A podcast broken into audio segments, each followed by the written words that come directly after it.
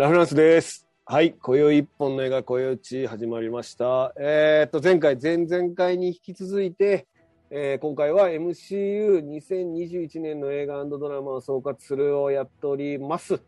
で、えーっと、今回もですね、えー特別にゲストを来てもらってます。あ、どうも、こんばんは、辰松です。はい、よろしくお願いします。もう一方。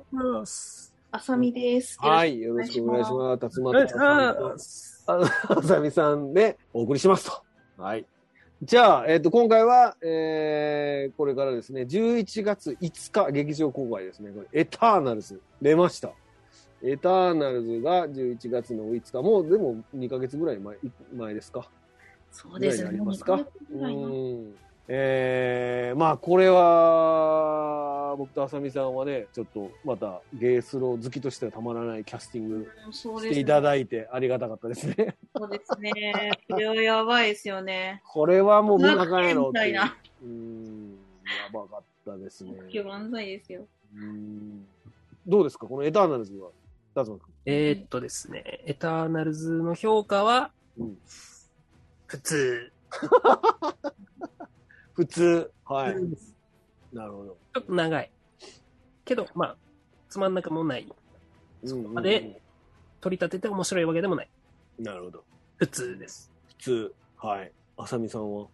これ、うん、まあ普通 なんていうんですかね。やっぱ辛口やな、もう。はい。あの、アマアマゾンプライムビデオのボーイズってあるんですけど、はい、ザ・ボーイズ。うん、ザ・ボーイズ。はい。なんか大好きですよ。なんかだんだん被ってきますよね、イカリスが。イカリスがね。イカリスでも完全にあのボーイズのはいはいはいはいはい。じゃないですか。うん、そうだね。なんだこれは。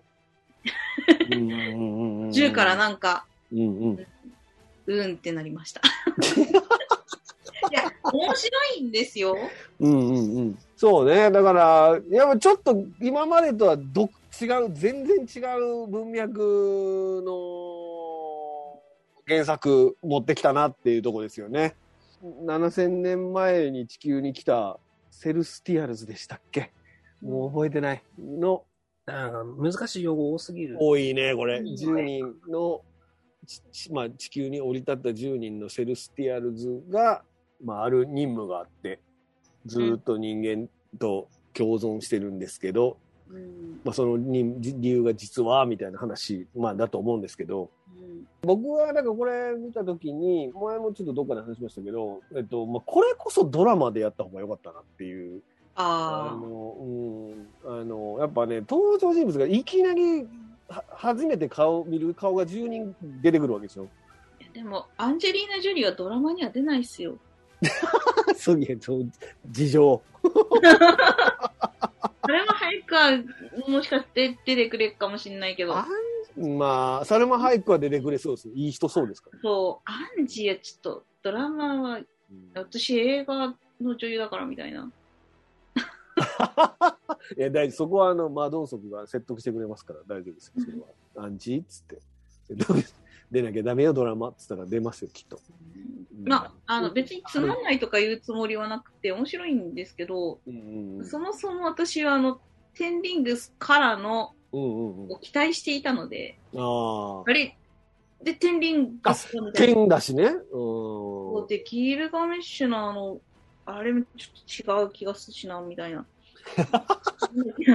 な、出てこん、こんのかいみたいな。はいはいはいはい。おいって、テンリングスなんだったんだよっていう、うんうんうんうん。まあ、エターナルズへの怒りというよりは、テンリングスの釣りのないみたいなうんうんうんうん感じが、ちょっと募っちゃいましたね。うーん、なるほど、なるほど。まあ、このドラ、この映画から、さらに次に広がる伏線みたいなものが、ここ、このには入ってるじゃないですか。あうん特にその、キット・ハリントンの下りとかね、があっそうですねて、あとその世界的な設定の、まあその地球が今、宇宙、宇宙の中で地球がどういう状態にあるかっていうのをこれ説明されているし、その、この10人の、このセルスティアルズの10人が、うんまあ、はど今後どうなるかっていう話と、あと、ポストクレジットに出てくるエロスでしたっけ、そうですね。サノスの弟のエロスが出てきて、ミサイルズ超かっこいいって思っハリ ハリスタイルね。ちょっとハリスタイルズね。そうそう。あの辺が、まあ、つ今後、だ今後の展開を見ていくためには、これ、これを見とかなんかあかんなっていう仕掛けがいっぱいあったなっていう映画でしたね。う。うんんただやっぱちょっとね、キンゴの、あ、キンゴの話とか、キンゴとほら、キンゴのそのサポートしてるインド人の、あの、マネージャーみたいなおじさんいるじゃないですか。うん。あの二人の話とか、あとその、えっと、ま、まあ、要はそのギルガメッシュと、えっと、セナのアンジェリーナ・ジョリーと魔導族の話とか、割ともうちょっと見たいなっていうエピソードがいあったんですけど、そこを見るほど、それを長く見せてくれるほどの尺は足りひんかったんやなっていうのが、ちょっと残念。えー、一人、だからドラマで10話ぐらいにすると、それぞれのが、個性が出せる回が、そそれぞれ2人だけしか出てこない回作れるわけですよ、ドラマやったら。だからそっちの方が、そ一人一人の個性が出せててよかったかな。で、そのイカリスもね、なんか徐々に徐々に、あの、ドラマやったら徐々に徐々にこう、か彼が実はみたいな話できたと思うんですよ。暗躍してたのが。それこそ、まあ、ザ・ボーイズみたいになっちゃうんですけどね。そう、ドラマにキャキャラが被りすぎてて、なんかよくわかんない。ジャスティスリーグの失敗の理由と同じ。うーん、ああ、そうかな。うーん。うん。まあ、失敗って失敗とは思ってないねんけどな。いただやっぱじ急に10人出てきて、この尺で収め、まあ、どんだけうまく収めても、ちょっと一人一人に咲く時間が短いなって思っちゃうなっていうのはありましたね。この人ら7000年生きてる割には、割と限定的な話しかしてへんなと思ったっていうのがあって、あの、ファストスなんか、ほら、あの、広島のシーンとかがあって、ファストスとかなんか人間に雑絶望してるとかっていうシーンがあって、その後、なんかあの、その、パートナーと子供と3人で、こう、あの、幸せに暮らしてるみたいになるんですけど、うんな7000年の重みないなって見てて思う思っちゃうっていうか、なんかセルシーもね、キッド・ハリントンとレイン・ウィットマンと付き合ってるんですけど、彼女だってね、なんかもっと、多分、付き合っては死んで、付き合っては死んでっていう経験があるはずなんですけど、7000年生きてるひ悲しみみたいなものまでは描かれてないなっていうのが、あれかなと思ったんですけどね。うん、あと、ほら、アデル100年の恋でしたっけ？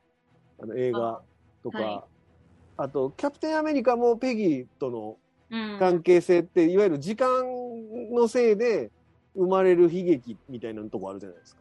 うん。うん。よそ、そ、そこが、このエターナルズにはないんやと思ったんですよ。いつ、最も長く生きてんのにと思って。それは私も思いました。7000年あって、なんか、なのに今普通に恋愛できるっていう感そうだ覚ってと大せいぜい5、60年なんですよ。多分そのお同じパートナーとそういうとこ、それも5、60年の間に彼彼はどんどん年取っていくはずじゃないですか。うん。おじおじいになるわけですよ。うんでもそれは彼女にとっては一瞬の出来事 ?7000 年の中では。うん。うん。みたいな話がね、なんか、ここの映画の中では描かれへんかったなっていうのは。まあでも、あれですよね、7000年なんですけど、この人たちバラバラになったの300年前ぐらいじゃなかったですっけ？あ、そうです。確かそのぐらいです。まあ、とは、とはいえ300年あれば、みもうよくわたいな。かれねえな。まあもう7000年の中で300年でどんなぐらいやねんってなりますね。そうそうですね。3日前ぐらいか？みたいな。なんかこう。もうなんか時間感覚がちょっとよくそうちょっわかんない。とよくわかんない。時間の感覚がね。うん長いの？に物足りない？そう、だからそうそう、尺長く頑張ったけど、やっぱりちょっと物足りないっていうか、もっとみ、もっと、もっと描いたらもっと面白くなったやろうなっていうのは思いましたね。うんいやなんかもうもはやあのイカリスがああいう状態になった時点で、イカリスとセルシのなんかわちゃわちゃしてるとか全部カットしてもよかったなとか。なんかイカリスいらねえやつだって。ああと最後、キングいない問題で。なんでおれへんねん全員で、全員で繋がらなあかんのっていう。あれもな、な、謎でしたね。中立の人なんで。うん。ああ、まあそういうことだよね。そんな自分のか、かあれで倒せるんやっていう気もしましたけどね。いや、俺ちょっと無理っすって一人かけても倒せるんやっていうとこも謎でしたけど。まあ、あとやっぱクロエ・ジャオですよね。クロエ・ジャオの作品だけど、クロエ・ジャオっぽさがどこまで活かせてるかどうかは、どうかなっていうとこもありましたね。うんまあでもなんかあの、マーベルにしては、ほわっとした世界観だったなっていう感じでした。うんうんうんうん。そうですなんかクロエジャオのなんか柔らかさというか、うんうんうん。あ、なるほどね。なのかなって思いましたけど、うんそうですね。まあちょっと異質な映画だったかなって。シャンチーからこここに行く振れ幅すごいなっていうところですよ。うん。あとはそのキット・ハリントン、あのデイ・ウィットマンがあのエボニー・ブレードやったっけな？をなんかこう取ろうとする最後のポストクレジットの時に、そうですね。ね、声かける人がないて。吸血鬼側かってちょっと思っちゃいましそうそうそうそうそう。た。なんかちょっとなんか、なんかその家庭の事情があるみたいなのをずっと言ってたの言は、ってたね。気になってたんですけど、あ、うんそっちに繋がるんだと思って。うんですね。まあ、どちらも、だからあれはもうちゃんとネタバレがされていて、ブレードうん。が声かけてる、サシャ・バロンコ、何でしたっけ？あの、シャバロンサシャ・バロン、あ、違う違う、それは違うよ。えっと、それはあれや、あのボラットの人や。違う違うう。違う。えっと、マハーシャラ・アリ。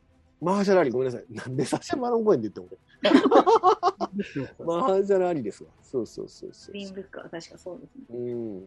だから、それはね、この本編に関係ない伏線がたくさんあるのも、なんか不思議な映画って思いました。へーうん。だからこれ、やっぱ見とかへんと、なんかその、そういう伏線とかが分からへん。分からなくてもいいと思うんですけどね。ここから先がわ分かりづらくなるってことですね。うん、そうそうそうそう。っていう、うんうん、映画になってますよ、これはね。うん。はい。いいですか、エターナルズ。み二人とも普通ってことで。普通ですね。はい。はい。まあでもこれもいろいろ議論が多かった。議論っていうかみんな解説とかしまくってた映画でしたね、これね。解説しまくってる映画ってあって、なんか、シャンチーとかそんなに解考察とかやってる人はいいなかった気がしてて。単純だから。やっぱするた、うん そうね。そうだからロッキーとかね、この辺のなんか、いや、ちょっと入り組んでるやつはね、やっぱみんな、なんか考察したくなりますよね。うん難しかった。難しいですね。うんまあでも、エターナルズはそんな難しくなかった。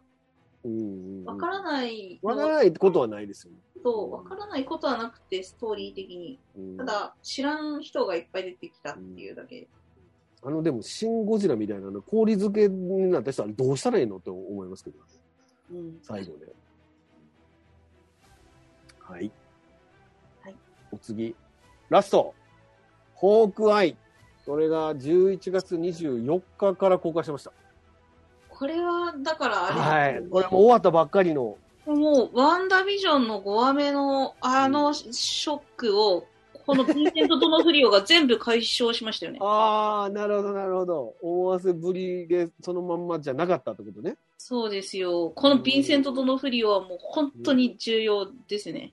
ああ。ネットフリックス版のキングピンですからね。ネットフリックス版の、えー、レアデビルに出てくるキングビンそうですね。とヴィンセント・ドノフリオが、このディズニー側の MCU に合流したとそうなんです。もう、いうとこですねこがだか。うんら、私の中ではもう、このヴィンセント・ドノフリオを見た瞬間に、ああ、来たーって思いましたね。めっちゃテンション上がりましたよ。ラストの方やけどな、それ。ラスト、ラストですよ。もう最後2話ですよ。もうマジで。はいはいそうですね。うん。まあ、このホークアイは、あどう、どうですか、タソン。まあ、ホークアイはもし、よくまとめたなって思いました。うんうんうんうん。どちらかりようから。うんうんうんうん。けどあさみ、さん、うん、はいはい。あいいよいいよ、いいよ。けど、あ、いいいいっすよ。あさみさんは？いや、けどの続きが気になる。ほんまや。うんとね、まあ、これも、まあ、世代交代の、そうなんだよね。そうなんですよね。うん。ホークアイを立ち直らせたのが、ケイトの、えっと、ヒーローは、なん。ちゃらかん。ちゃら、みたいな。うん。うん。なんかね、それを言うほど、ケイトのことを掘り下げられてないく なるほど。その、ケイト・ビショップの、その、行動理念っていうのが、なんかその好奇心の域を出てないような気がするっていうか、うん。その、そううん。なんかどうしても彼女が命が命をかけて、ああいう役回りになりたいっていう理由はないよね、多分ね。今回のホークアイではなかったですよね。そのお母さんのくだりについても、なんかね、お母さんを守るっていうほどお母さんそんなピンチパンチでもないしっていうところもあって、まあ確かにヒーローに憧れて、それ子供の頃からそういう、この、なんかこう、柔道とか、その弓で、あの、賞状もらったりとか、うんそういうのをやってて、運動ができる女子大生でしかないわかるんやけど、そうだよね。だからそこが体、的には足りてるんですけど、うん精神的なところがまだ全然子供すぎて、そうだよね。だなんか、からヒーローじゃないですね。もっと大きな理由がないもんね。シャンチーみたいな理由がないですもんね。だからその、うん母親が死んだ後に、なんかお親父に殺し屋になるように教育されたみたいなのとは、ちょっと重さか、重さがちゃいますもんね。うん。うん崩壊の過去を取り下げるのかと思いきや別に浪人の話もそこまで掘り下げないし。ああ、まあでも、浪人の話はうまいことオチがついたんじゃない？今回。うんうん一応、一応、なんか、浪人としてのみそぎは済ましたみたいなことになってますよ、うん。まあでも、殺したっていう事実は変わりませんけど。そうなんだよね。そうなんだよな。だから、そうなんですよ。だから、はいエコー、まあだから、マヤ・ロペスに、なんか、要はキングピンに、キングピンが依頼したみたいなことを言ってるじゃないですか。お前の親父を殺したのは。お前らの親父はキングピンの依頼によってうん。浪人に殺された。うん。でも、お前殺したんやろってとこは変わらないですもんね。そうなんです。そうですね。だからこのブラックウィドウのナターシャのみそぎの済ませ方と、ホークアイのみそぎの済ませ方の軽さは、の違いっていうのはありますね。なんかね。彼女は結局自分の命を引き換えにそうそうそう。で、そ世界を。救うことでみそぎにしましたけど。うん。なんか背負ってる、背負ってる感じの重さがホークアイとはちゃいますもんね。うん。そうですね。で、ホークアイは結局ただただ闇落ちして浪人になってただけなんで、うん。なんか、ブラック移動ってもうその、もともとそういうふうに育てられちゃったっていうのがあるから、ね。だから彼女の方がなんなんだろう、ただただかわいそうっていうか、うん、だからなんかそこは、まあ今回のドラマの雰囲気なら、まあ描く必要ないと、まあクリスマス前の、あのね。こう、ちょっとこうコミカルタッチなアクション映画だったら描く必要はもちろんなくて、この中でも描かれてるそのフラッシュバックでナターシャのことを思い出す、要はケイト・ビショップが落ちそうになった時に、うんわざわざあのボーミアのとこでかかってた音楽流して、うん。あのクリントがそのナターシャのことを思い出すシーンとか、うん。なんかそういう、あとエレノアと和解するシーンとかは、まあ泣けるんですけどね、泣けるんですけど、重さと軽さのバランスがこのタイミングでやるドラマだと、ちょっと中中途半端だったかもしれないなと思いますよ。なんかやっぱ暗いドラマに多分できないじゃないですか、この時期って。な一応クリスマスドラマってそういうそうそうそうそうそう。だから、設定もあったので、うん、暗いドラマにできないと、どうしてもクリントをちょっとコミカルな方に振らなきゃいけないうん。ところで、ちょっとブラック移動のナターシャのハードなタッチから比べると、クリントの方はライトなタッチで終わらせるんやなっていうのは、ううんん、なんか二人ともブダペストのを思い出すぜっていう彼らのそのそうですね。苦楽を共にしたうん相方のドラマにしては、なんか爽やかなドラマでしたね、これね。そうですね。うん。今回の方が陽キャってことなんですよ。きっとそういうことなんだ。だから今まで陽キャなことなかったもんね。この、あの、うん MCU の中に出てくるのって、ほとんど笑うことなかったし。明るいやつなんですよ、彼も、きっと。そうなのね。っていうことを今回再認識したってことですか？うんっていうか、これ、これも、あの、さっきの、ブラックヒーローと同じく世代交代の、うん、そうそうそう。うん。だから、世代交代の話で、やっぱケイト・ビショップが主人公うん。じゃないですか、これってね。うんホークアイを中心にちょっと回りすぎなのかもしれないな。ああ、なるほど、なるほど。ホークアイが動かなければ別にことは大きくならないとか。うんうんうんうん。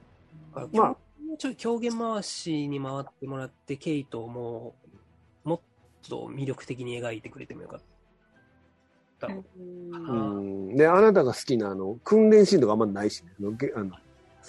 もともともう結構身体能力があるっていうところから始まるから、うんケイト・ビショップがね。うんでもあの、コイン投げてね、テレビああ、コインの投げる伏線ね。うんうん。あれは良かった。うん確かに。まあでもやっぱケイト・ビショップがやっぱちょっと、やっぱり金持ちの娘で、で、身体能力も抜群で、で、憧れの人が目の前に出てきたから、うん自分もなりたいっていう、なんかその好奇心以上のものはなかったなっていう。うんなんかまだ子供なだけな気がしますね。なんか、うん憧れそれが、そうそうそう。で、それが割とあの、エレーナとのエレベーターのシーンとかあるじゃないですか。うん。でエレーナと割とこう、互角バトルできそうな感じがあったりするんですけど、うんエレーナ多分もうはるかに強いはずやねんけどなって思うんですけど。まあ、抜いていますよ、そりゃ。うんでもエレーナはそんな軽くあしらわれるような、だビンタされて、あーとかいうこ感じじゃないくらい強い、強そうやねんけどなと思うんです。そうなんですねう。んまあ、エレーナは、どちらかというと、ケイト・ビショップは本当なんか、うんあの、相手にしてないから、そうですね。あの、あしらってるぐらいな感覚でしか戦わないですよね。うんケイト・ビショップとは。うん。ですね。で、さらになんか依頼主が母ちゃんだから。うん。そう、だからあれ、だからね、その、依頼主の話ですよ、だから。そう、それもなんか、あれ、それもブラックウィドウのうん。ポストクレジット回収してないんですよね、これね。うん。なんでってなるっていうね。その、バル出てこないです、今回。てか、だからなんか俺、あいつも出てくるのかなと思ったのあの、US エージェントか。あ、そうそうそうそう。うんあいつとか出てきたとエレーナが出てきたら燃えるなとか思ったんですけど。うん。あの、仲介してるだけってことですかね。ああ、そういうことかもしれない。だから依頼人に対して、えっ、と、これ、その、それに合い合うマッチング、マッチングアプリじゃないですけど、そうまた じゃあ今回エレーナ送りますみたいなことですかね。そう、そんな感じなのかなっていう。はいはいはい。そういうことかもしれませんね。なんかキン、キングピン、あれは、デアデビルのキングピンと同一人物なんですかね？本当。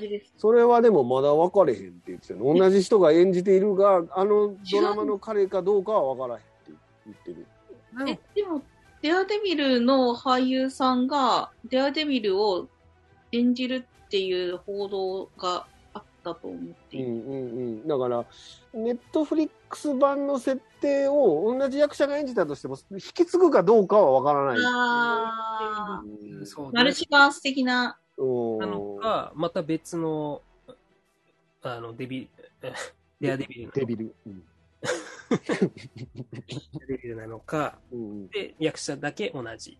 まあ、合わせてくると思いますけどね。だから、それやってるとね、他の人合流するのもまた大変ですもんね。うんもう、でもね、俺、いよいよ、あ、俺、わかんない領域に入ってきちゃったって思い始めてきました。ねどういうこと？どういうことですか？え、その、デアデビル、俺、全部見てないんですよ。うん見てください。見てください。見るもん増えた。うん見ましょ見る。う。はい。デアデビル、アイアンフィスト。アイアンフィストは全部見た。ジェシカ・ジョーンズ半分ぐらいでやめちゃったんですよね。なんかジェ。シカ・ジョーンズはファンタジーなんで、そうなの？ちょっともう一回見ますわ。ジェシカ・ジョーンズ。シーズン1とか完全ファンタジーじゃないですか。っていうことでね、こうやってこう、みんなあかんのがどんどん増えていくっていうのがこのマーベルの MCU あるあるですかね。そうですね。私はパニッシャーおすすめですけど。あーは面白いですね。パニッシャーおすすめ。もうパニッシャー大好きなんですよね。うん。パニッシャーもネットフリ版キャ。ラクターですよ。ドルフ・ラングレンじゃないパニッシャー。フラングレンじゃない。パニッシャーね。はいはい。まあ、ホークアイがね、ニューヨークにいるっていうので、結構最初からみんなざわついてたっていうそうですね。で、ニューヨークにいるということは、ニューヨークには MCU のヒーローが他にもいるよねっていうところから始まってて、そう,、で、あそこにはだからね、そのネットフリ系のいつら全員ニューヨークですから。ニューヨークです。うん。っていうのがみんなざわついてたのが、まあ、ほんまに出てきたっていう、うんまあ、サプライズがあったってことですね。ネットフリ版は、なんかあの、キャラクターがうん。相互ですごいいっぱい出てくるんですよね。うんうんうんうんうん。なので、あの、あんまりたくさん逆にキャラを覚えなくてもいいっていうのが、まあ、うんうん時間は使うんですけど、うんうん。ルーク・ケージなんてジ、ェシカ・ジョーンズ出てました。そう、ジェシカ・ジョーンズとやってた、やってたね。大学のサークル内みたいな感じ。それはあの、洋洋物のドラマあるあるですよ。はい。とか PR にいる人全員付き合ったことあるんで、そうですね。まあそういうそういう話じゃないんですけどね。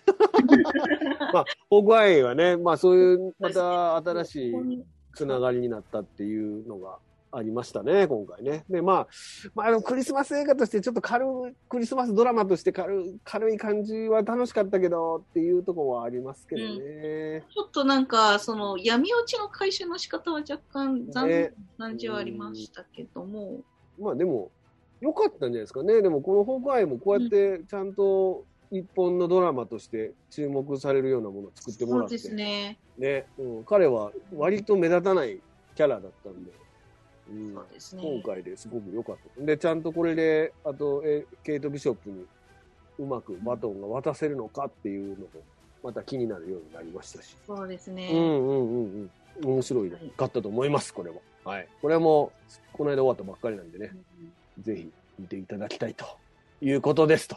以上でうん頑張りました。8本解説しましたよ。かん解説しちゃうな。感想を述べました。感想ですね。はい。なんか全然喋りきれてない感じ。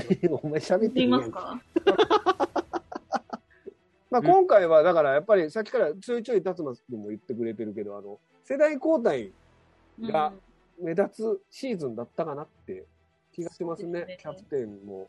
い移行期間みたいな感じですね。そうですね。だからこれ来年再来年とこうワンダビだとモニカ・ランボーが出てきてうん。キ。ャップは、まあ、いわゆるそのああとサムがキャップ継いでそうですね。で。すね、まあ、ロキはちょっとまあロキは新たなるうん。こう脅威みたいな。マルマルチバースマル展チバースそうですね。新たな展開を示唆するドラマで。うん。で、ブラックウィドウもこれエラ、エレナにバトンを渡す話ですよね。うん、で、ワトイフはまあ、バリエーションの、別のバリエーションの話をしていて、でシャンチーヨも完全なるニューキャラ。まあ、エターナルズもだから完全な新ニューキャラとして現れたと。うんで、ホグアイは、あの、これも世代をつつなぐ、バトンつなぐドラマになってるってことで、キャラが入れ替わるよっていうシーズンでしたね。種まきシーズンですね。種まきシーズンだね。そうですね。もう私はもう本当クイックシルバーに始まり、キングダムに終わりました。あなるほど。どっちも、あの、本筋じゃない人でしたけどね。いやー、あの絶望からのキングピンの、ああ、かよかったってことね。もう、なんか、うんうん爆上げですよ。こ、この、来年度の。キングピンは次は何かに出ることはまだ決まってないですか？うんわかんない。フルメタル、フルメタルジャケット。そう。いや、なんでもないです。すいません。デアデビルは、デアデビルで出るって言っているので、どこで出るんだろうなって思ってます。いや、単体の映画はさすがに、作らないと思うので、多分サブキャラで出てくんだと思うんです。まあ、でもやっぱり人間同士が戦うようなところじゃないと出てこれないでしょ。だって。うん、わかんない。全然。も う全然わかんないわ。それは。どこで出るんだろですね。なので、まあ一応、えっと、今年は、まあこれ順番が変わっちゃったんですけど、本来であればブラック移動から始まる予定だったはずなので、まあ本来ならばブラ、ナターシャで始まって、クリントで終わる年だったっていう流れだったんですよね。二人のアベンジャーズのメンバーで締めるっていうことになってたので、うそうですね。んうん、この構成はすごいなと思いましたけど、ね、まあだから、ちょっと重めのタッチのブラックイドと軽めのタッチの崩壊だったわけですけど。はい。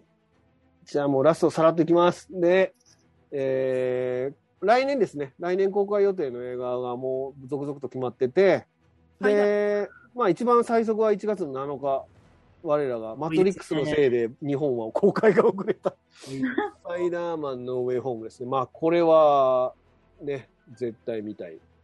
まあ、うんロキとかから始まってるマルチバースの話が、いよいよ。まあ、MCU を知ってる人は全員見る映画なんで、これは。うん。ううんん。それは見たいですね。このからネタバレうん。解禁していいと思います。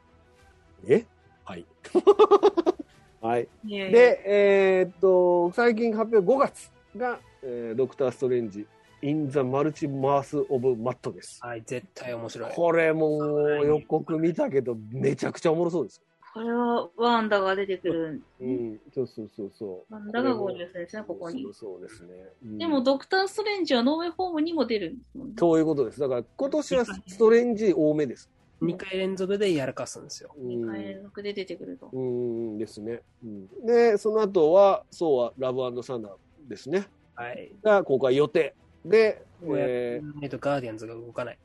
ーで、ブラックパンサー、ワカンダ・フォーエバー。はい。これがどうなるかわからない。今、これ撮影遅れてるみたいですからね。これ。が、どうするんですかね？妹ちゃんわかんないんですよ。まだ何を、こっていうわからない噂だけはちらっと聞いたう。うんあ、ドラマは、えーっと、この、ムーンナイトっていうのが公開予定ですと。ムーンナイトもう新キャラですね。うんだ誰が、誰、これはオスカー・アイザックですね。オスカー・アイザックが主演です。へーあの、えーオスカー・アイザックは、デューンのはい。レト公爵ですわ。お父さんスター・ウォーズのポー・ダメロン。そう、ポーダメロンね。うん。が、なんか多重人格の、なんかあの、主人公らしいです。月の力で、なんかスーパーパワーを手に入れるっていう人らしいです。ムーンナイトこのムーンナイトと、あの、キット・ハリントンのあの、あの人らは、なんか結構チームでなんか動くみたいなんですね。ああ、うん。だから多分、木だから狼じゃないな。うんこの辺から、そそうかもしれない。この辺の人連中は、だからブレードとかとこう合流していくのかもしれません。僕もあんまり知りませんけど。はい。で、あともう一個、シー・ハルク。これはハルクの女性版なのかな？若い女の子がハルクになるみたいな話ですね。はいで、ミズ・マーベル。この3本がこ来年やる予定ですってことだそうです。このマーベルがワンダービジョンの、うん、あの、ここに繋がるのかな？うーんこれがね、主人公はまたカマラ・ハリスなんかなんか違うみたいなんですよね。マーベル、うんあれなんかこれドラマですよね。コミックだと3代目ぐらいの頃。うんなんかアジア系でした。うーん、なんかね、ちょっと、まだ分かってません。調べてくださいということで。うん。はい。というので、ことでですね、まあ2022年もいっぱいあります。公開されるのが。いやーなのでね、まあこれを見るためには2011年の見なきゃいけなく、21年の見なきゃいけなくて、じゃあ、えー見直さないといけない。それを見るためにはみたいなことで、もうあのディズニープラスもう契約切られへんっていう、ね、あの、でも見なきゃいけないしね。もう見なきゃいけないの、いっぱいネットフリックスも契約せなあかんし、これ。えもう大変ですわ。全部見なきゃいけないし。大変です、大変です。勝間さんはネットフリックス版の見なきゃいけないし、はい。ラフランスさんはうん、ワットイフ。見ます、見ます。いや、見るよ。はい。ということでね、あの、もう本当にあの、い急いで追いつかないとね、あの、どんどん見るもん増えますから。あのね、興味レジェンド・オブ・シールルド見ないと、そうですね。なので、のあれ多いから。いやー、この総括、なかなかの超大作になりましたね。いやいやー、面白かったです。ありがとうございました。詳しい人、い。そうね、もっと、あの、こま、それぞれはね、もっと詳しい人いっぱいいますから、そうなんですよね。ね、その人たちに聞いてくださいっていうことでね、そうですすごい無ね責任に投げっぱなしで終わるということで。やっぱり、もうなんかもう一回見ないとなーって思いながら。うん。多いですね。やっぱり。見ましょう。うん回しか見てないと忘れますね。忘れる、一回。あともうだいぶ前に見たら、二回見たことも忘れる。大変、これ。うんわかります。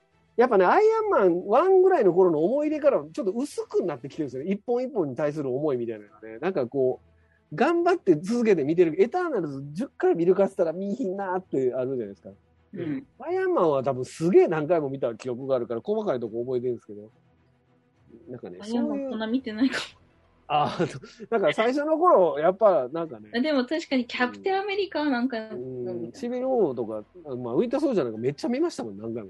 あーウィンターソルジャー、うんでも5回ぐらいかな。こういうのがね、なんか、あウィンの、ターソルジャー見るために、うん。あの当時、インド旅行してたんですけど、うん急いでタイに行って IMAX で見ました。おうめっちゃええやん、それ。そうでで、そのエピソードをキャプテンアメリカのフィンファルコンウィンターソルジャーにせえへん。うん今思い出したんです。はい。わかりました。いいですかね？もう、何も言い残すことないかな、大丈夫ですか？カンフーハッスルに出てたうねうねの人ですよは言わなくていいですか？うん。あの、ああそこあんまり皆さん興味がなさそうだったので、あの、あさみさんと、ケイティに弓矢を教えた人は、あの、カンフーハッスルで、うれうれうれってなる、あの、管理人のおじさんですよってことですね。はい。そこだけは伝えときましょう、じゃそあ。はい。こもね、あさみさんも、今、もしこれを聞いてうんいらっしゃる方カがメラハッスルですか？時間があれば見ます。自分の時は時間があればつけんねん。散々、ようさんドラマ進めといて。いや、だって MCU の話してるあ。そうだね。そうだね。MCU の話進めますよ。はいわかりました。わかりましたうるせえ、もうサイクロン Z とか。ありがとうございました。じゃあ、最後締めますね。はい。じゃあ、ここまでお送りしたのはラフランスと、つましたと。あさみでした。あはい。ありがとうございました。りがとうごあざいましたりがとう。ございます。